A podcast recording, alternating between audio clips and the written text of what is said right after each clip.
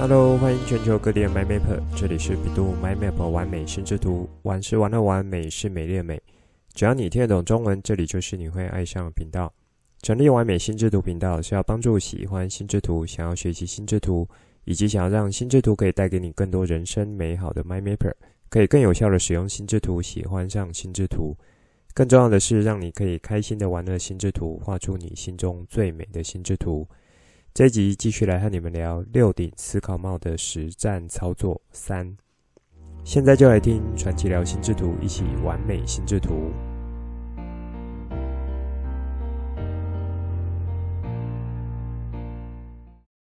最近有一位朋友在和我聊，他想要知道说，在学习心智图法，可不可以去提升创造力和想象力方面？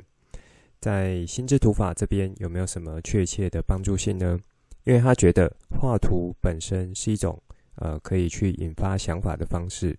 所以他觉得在画心智图这一块应该也会是一个蛮好的方式，可以来提升创造力和想象力。那他一开始呢是借了一些学心智图的书籍。还有像是透过心智图来做写作这样子的书籍，可是呢，好像是有点不太得要领，不知道说到底，呃，在心智图这边应该要怎么样确切可以提升创造力和想象力的。那当下我听了这个问题是觉得蛮有趣的，我想说就在节目上也和大家做一下分享，看看各位 MyMapper 们有没有什么想法，尤其呢，你是一路跟着听过来或学习过来的 MyMapper。有没有什么触发到你的东西呢？这个问题可以先让你想一下，算是节目一开始，呃，这个可以去叫醒你的大脑，就是用塞给你一些问题，让你做思考。好，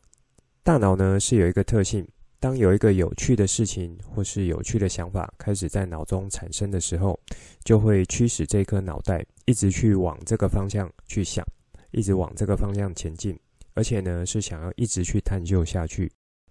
你也可以说，这是一种原始的好奇心驱使。有句话说：“好奇心害死猫。”不少人呢，因为过于好奇而遭遇到危险，甚至是危害到生命。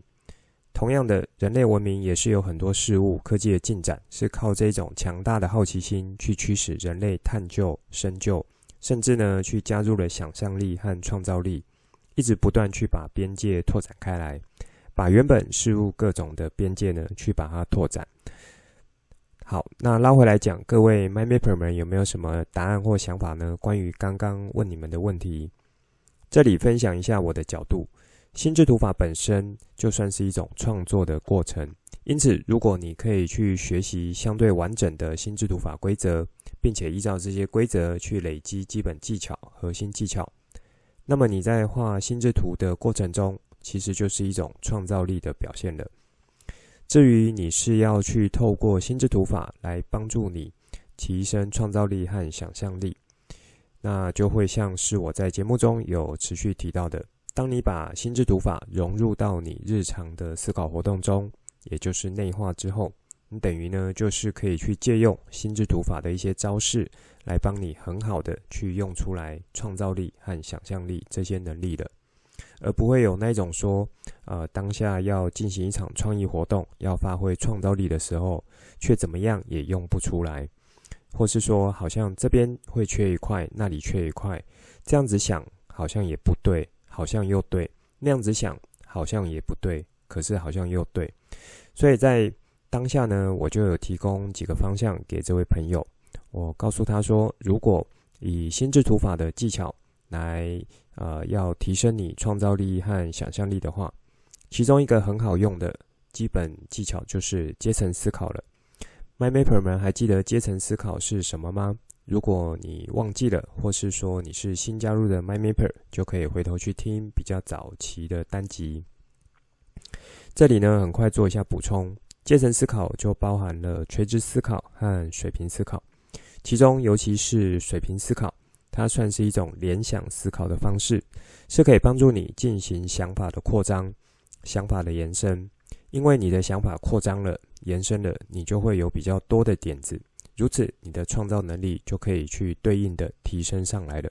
这算是一个很基本、很简单的应用和使用。当然，也还有其他的方式去透过心智图法来帮助你做到更好的创造力和想象力提升。比如说，我在 EP 二九到三十五这几集和你们去聊心智图创意思考术。那在这几集呢，我就是结合了商业模型和心智图法的方式来去做一些整合运用，然后去做一些很有效率的去做创意活动，这样子的一个思考。如果已经忘记这几集的，或是还没听过的，那我就会建议你去听一下，会对你在创意思考方面很有帮助。回到心智图法中，除了阶层思考外，另外一个蛮好用，作为创造力提升的技巧，就是关联线的触发功能。不过这个我也有在节目中讲过好几次，这算是一种比较进阶的技巧。这个呢会呃有赖于说你的基本功是不是够扎实，那你去用出这项技巧的话，它的效果才会比较好。好，那当下呢，我有和这位朋友去介绍说，像这个东方的曼陀罗思考法，也会是另一种方式，可以帮助你做到想法的扩张和延伸。所以呢，也是蛮适合去拿来做到创造力产生的工具之一。好，这以上就是我有提供给那些呃那个朋友的一些角度，那也在节目中提供给各位 MindMapper。如果你刚好有这方面的想法或是问题呢，就可以来参考。好，这算是一开始想和大家聊的东西，因为创造力是很抽象的概念，可是呢，却是现在和未来的时代越来越重要的能力之一，也是呢，在 AI 时代来临，人类还可以保有不会被那么快取代的能力之一。如何可以更好的去使用出来这些创造力，就有赖于你有没有做到很好的认识、学习和练习创造力。那在这一周的脸书 po 文，我就有画了一张手绘心智图，是关于创造力方面的主题。可能呢，就是前阵子和这位朋友的聊天，让我有一些想法，所以我觉得可以画一张这个主题的心智图。那么在绘制的过程中呢，我就是有去感受到这个思考流动，以及去透过心智图架构的整理。可以在创作心智图的时候，可以感受到很多创造力的活动，或是想象力的活动产生。那么在之前，我其实是有开一场心智图线上分享会，我就有用创意思考这个主题来当成是一个分享主题。之后呢，我看看有没有机会再开一下线上分享会，然后和大家再聊一下，可以怎么来使用心智图法提升创造力这个部分。好，接着我们回到六顶思考帽这个主题。前面两集的案例呢，不知道 My Mapper 们听过之后有没有实际也去做一些模拟，或是走一遍。正好你有遇到类似的议题的话，就可以去拿这些操作活动做一些测试。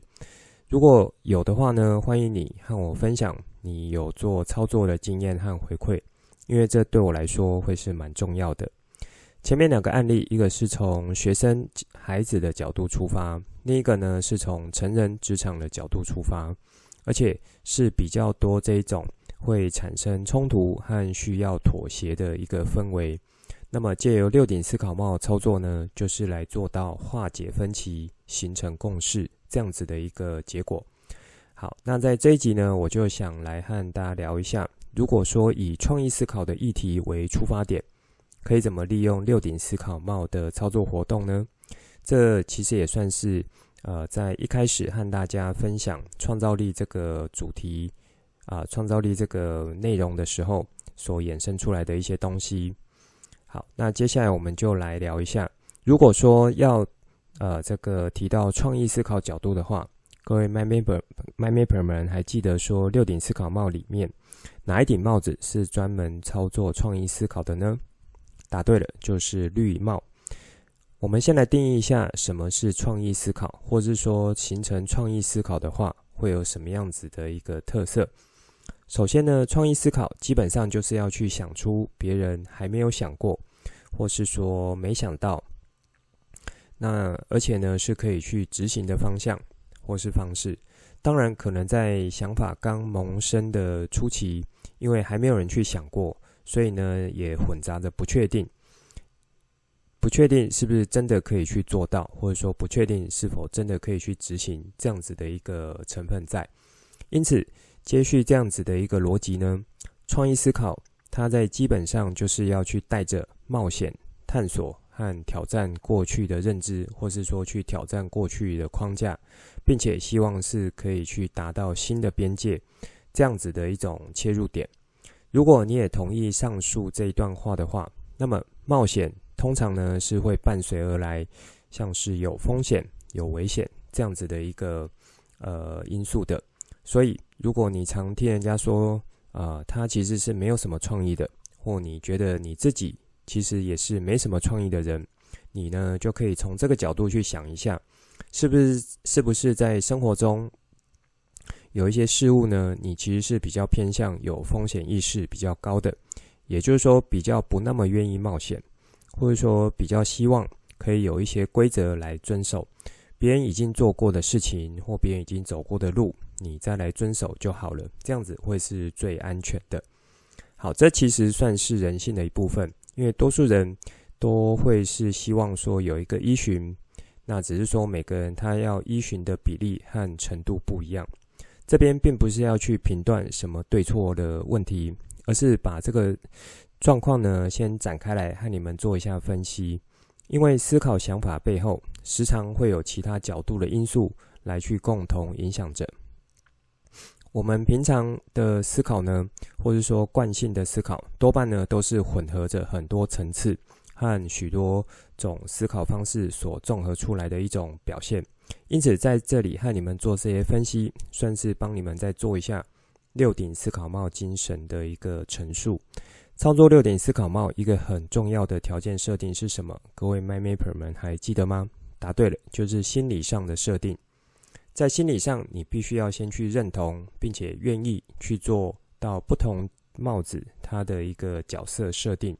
这样子的一种思考操作，你才会去操作的顺利。那我们接着来讲一下创意思考的特性。既然是带有探索、冒险和挑战过去认知，或是挑战既有框架的话，那么就是会充满了不确定性。因此，我们在做创意思考的同时，要先避免的一点就是说，加入过多的频段进来，因为那是属于黄帽和黑帽的功能。什么意思呢？还记得黄帽和黑帽负责什么角色功能吗？黄帽和黑帽正好就是光谱的两端。一个负责正面积极，一个负责负面和风险。可是同样重要的这两个帽子呢，都是要去基于事实、基于逻辑，还有呃，你是要有所本的去提出一些对应的想法。这样子的思考方式就会是一种评断的思考方式。这些其实是我们最容易去使用出来，也最熟悉的一种思考方式。我指的是黄帽和黑帽。好，比如说像你看到这个律师或是辩士啊，辩论的辩，这些人呢都是要去基于事实和数据，以逻辑的方式去提出见解。那这也就是一种评断的思考。但是创意思考它需要的不太会是这一种评断的思考方式，因为在创意思考发生的时候是需要自由、需要呼吸、需要无拘无束。因此呢，你可以用一种称之为转移的方式，或是找寻替代方案的方式，这样子的角度来去想一下绿帽这个角色功能。好，我们在这边做一下展开。因为呢，不需要评断性的思考，而是需要这个新的想法、新的角度。所以呢，你要尽可能先去放掉旧的思维角度，去努力找寻，或是说去想办法生出来有没有新的切入角度来去看待同样的事情。以这样子的出发点来去做，那我们来举一些例子，好，比如说电力在台湾这样子的一个议题呢，有没有一个更有创意的解决方式？这其实是一个蛮大的题目，也可以说是一个蛮严肃的问题，因为呢，在这几年下来，我个人是觉得说有蛮多不必要的非专业因素来去做到干扰，或是说有太多人为外力的干扰。让这个议题呢变得复杂很多很多。好，所以拉回来，如果我们今天要尝试用六顶思考帽来去想这个问题的话，有没有什么操作的可能性呢？那我们一起来练练习看看。依照前面所说，对于创意思考的一些说明，还有今天对于绿帽角色更多的说明，那我们就用这样子的一个呃架构来去尝试。首先呢，我们可以从电力的需求角度来思考，这算是一种供需平衡的角度，也可以说是现代文明进展不得不的一种这个妥协。那么从另一个角度来讲，电力最终呢是转换成动能或是能源的形式，来让生活中的各种事物去运作起来。因此，如果我们把需求电力这个想法去转换成需求能源这样子角度的话，可能就可以产生出一些新的想法出来。这时候你可能就会说，呃，电力本来就是我们必须要的能源啊，现在有太多的事情没有电力是没有办法运作的，以及呢，人类如果没有电力的话，也是无法生存的。好，到了这里，我们可以再做一下思考。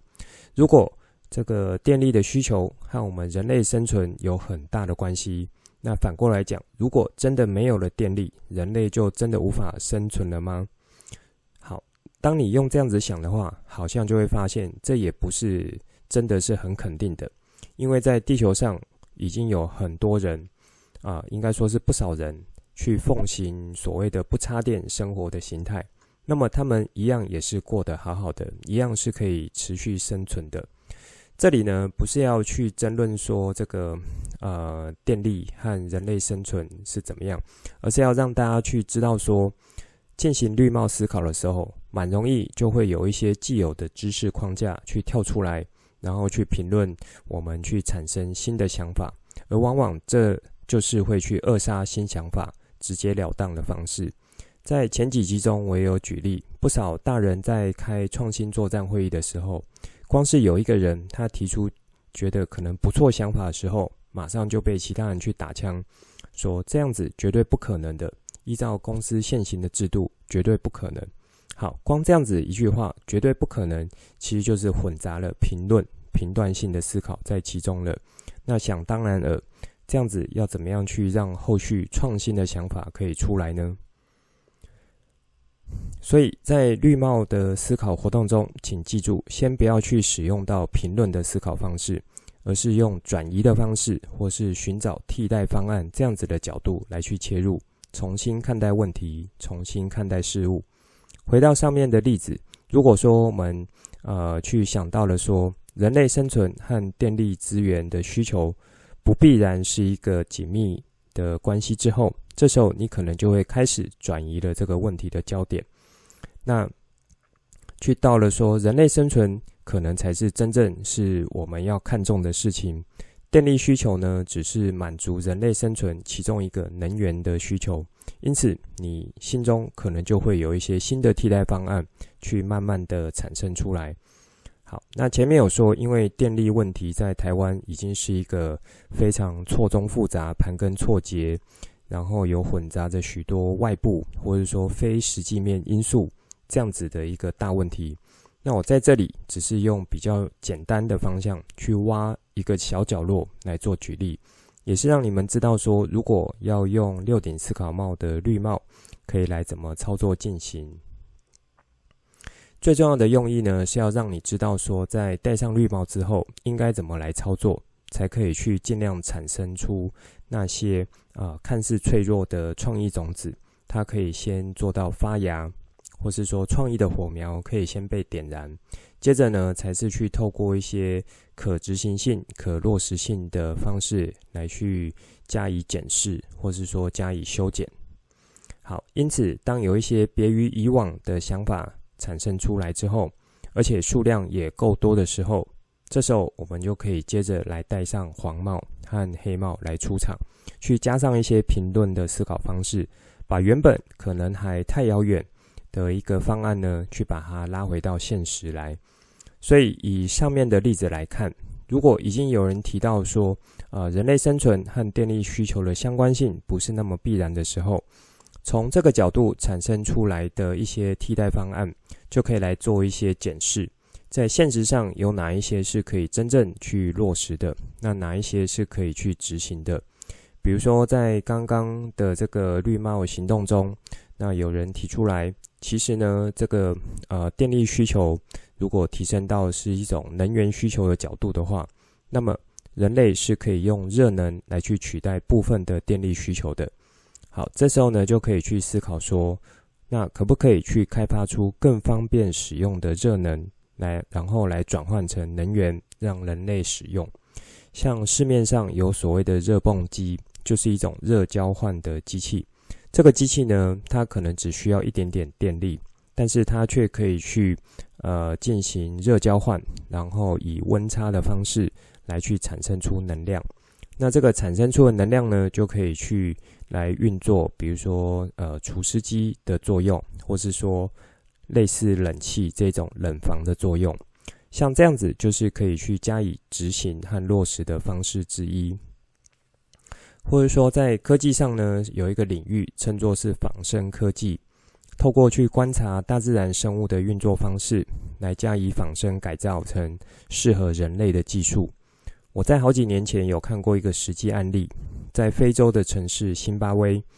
那一座新建的商办大楼呢，它就是利用白蚁蚁丘的构造去发想所设计出来的一栋建筑物。这栋建筑物完全没有使用空调系统。这个空调系统就是我们熟知的冷气，这些空调，而呢是利用建筑物本身的构造，就可以去产生气流自动调节，让这栋建筑物全年去维持在一个舒适的恒定温度。所以像这样子，当我们愿意用一些转移的方式去寻找替代方案的方式来看待同样的问题的时候，在这样子的思考过程中，就可能会促进一些新的产业诞生。或是一些新的技术进步，因为呢有新的需求面，所以就会需要有对应的技术来支援。其实呢，以我来看，技术的进步应该会是创新活动中层级相对小的，或是说困难度相对小的，而创新的模式或是创新的方向才会是最困难的，层级会是最高的。以上面的例子来看，如果我们还是用既有的问题框架去做创意思考的话，那么怎么样也会跳不出来原本的框架范围。这时候能够产生出的创新方案也会被受到局限。因此，我才会强调说，在绿帽的思考活动进行时，先借由转移的方式，或是寻找替代方案的方式，这样子的切入点。来帮你做到类似重新定义问题框架，那么可能就会有不少新的替代方案去产生出来的。另一个可以去采用的转移这样子的角度呢，是在既有已知的显而易见方案中去做到更多的细分程度，如此也可以算是说，在这个找寻替代方案的过程，以及是做到转移这样子的一个动作。什么意思呢？比如说，在替代能源这样子的选项上面，除了目前台面上的几种之外，能否有增加其他这个能源的可能性这样子的选项呢？或是说，在目前定定各种能源的占比，在比例上能否有调整的可能性？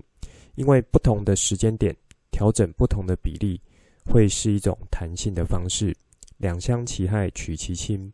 而不是说为了其中一个看似可能很重要，却又在蛮遥远的时候才会面临到的议题，来拿到现在来加以限制和卡住自己，在做这个呃调整比例上面的一个弹性。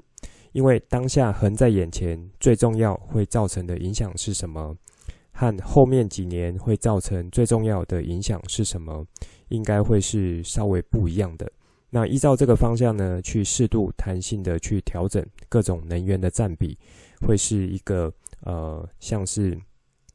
替代方案的想法，或是说是一种转移的想法来进行操作。也就是你把原本大家过于聚焦的点，先转移到另一个点。那么当这个焦点转移之后，原本的得失轻重和权衡比例呢，自然就会有所松动和调整了。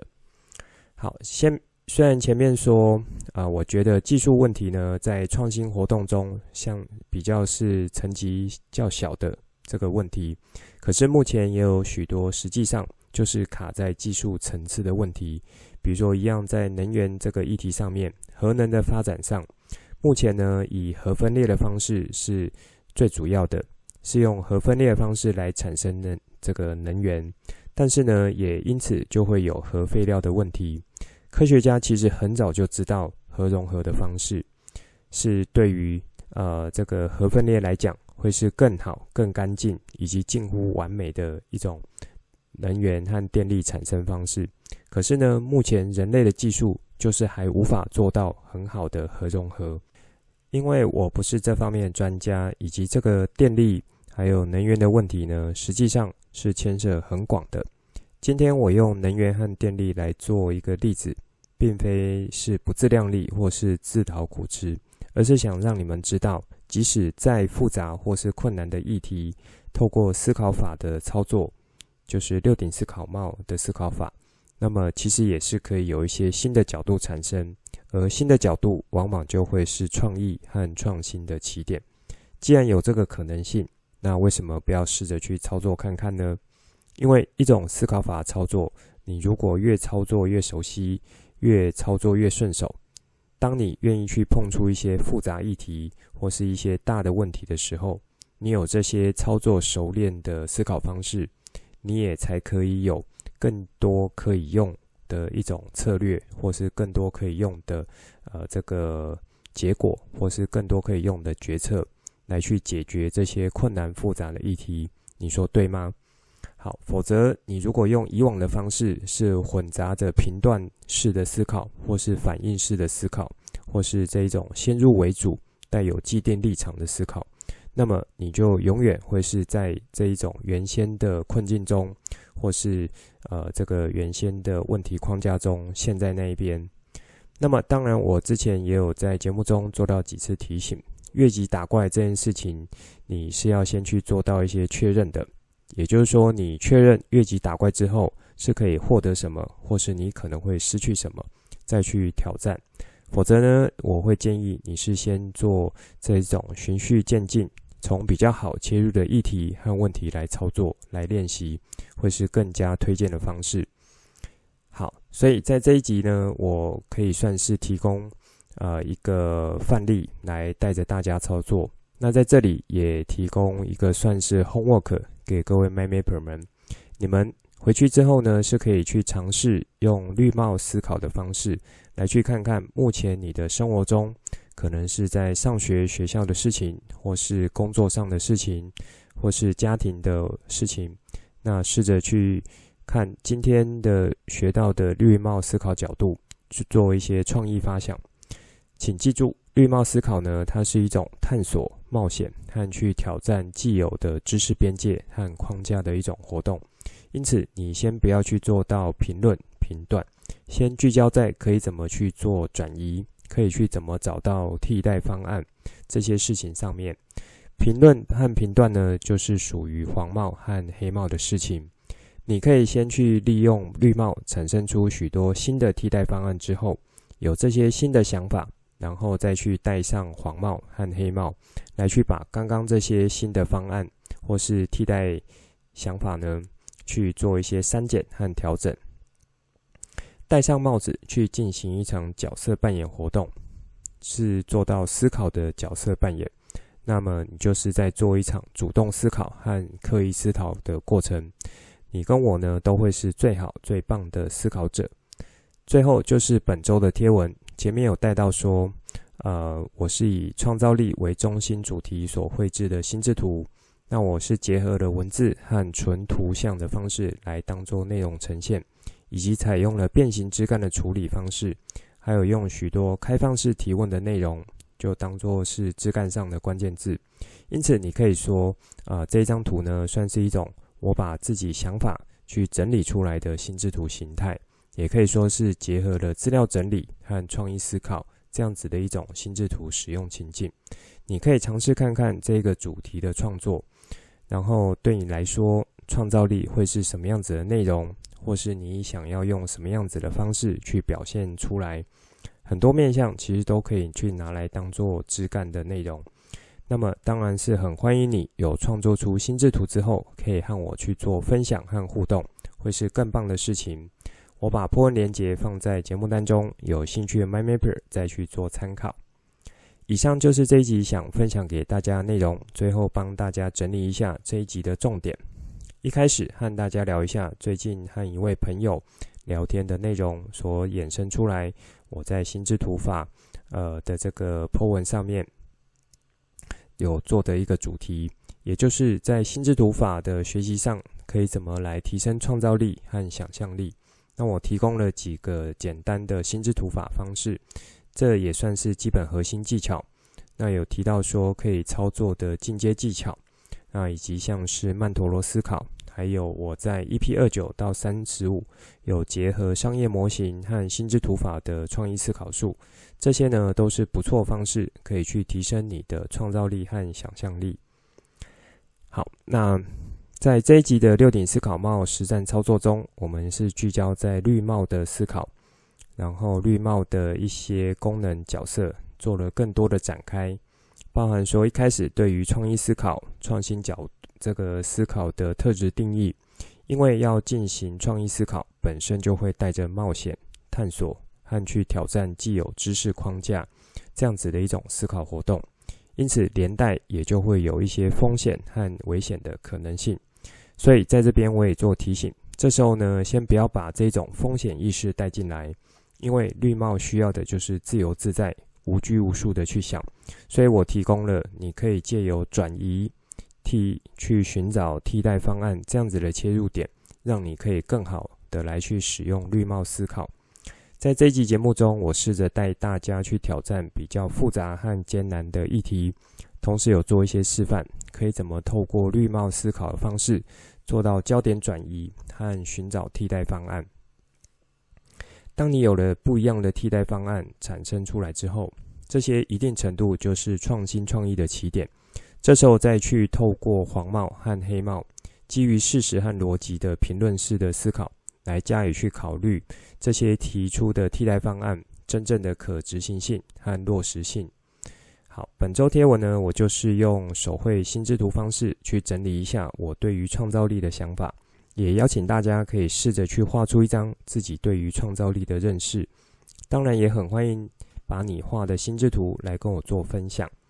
这集的内容就先说到这里，之后再跟大家聊更多我对心智图的认识所产生的经验和想法来跟你分享，带你一起重新认识心智图，一起喜欢上心智图。希望你会喜欢今天的节目。本节目是由百度 MindMap 完美心智图制播，我是传奇，也可以叫我 Coach。欢迎你听了之后有什么新的想法与角度，可以跟我互动，画出心智图或是留言来跟我分享。节目当中附上官网、脸书还有 LINE 社群资料，以及这一集我想和你分享的心智图作品。欢迎随时透过这些地方来和我做互动。